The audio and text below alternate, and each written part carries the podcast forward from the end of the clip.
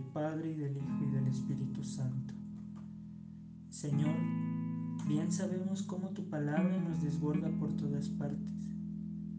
Te pedimos, Señor, que nos ilumines para que sepamos comprender lo que quieres comunicarnos en el hoy de nuestra vida y condúcenos para saber ponerlo en práctica. Amén.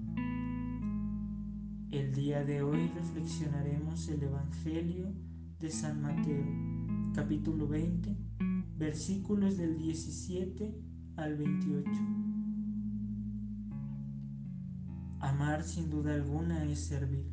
Amar es ese llamado que impulsa a ir más allá de las propias necesidades, preocupaciones e intereses.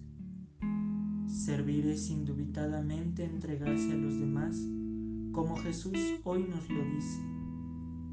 Por tanto, seguir a Jesús implica estar dispuesto a servir de corazón, aun cuando no obtengamos ningún éxito humano por ello.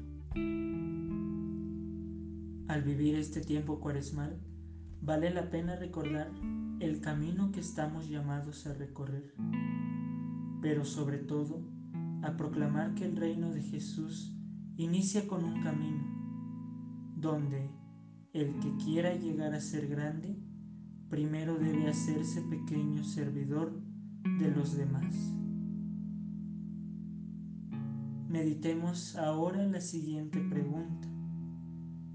¿Realmente soy capaz de entregarme desinteresadamente a los demás, dejando que el amor sea lo que me impulse a donarme por completo a mi prójimo?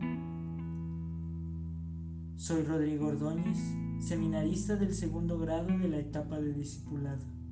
Que Dios les bendiga.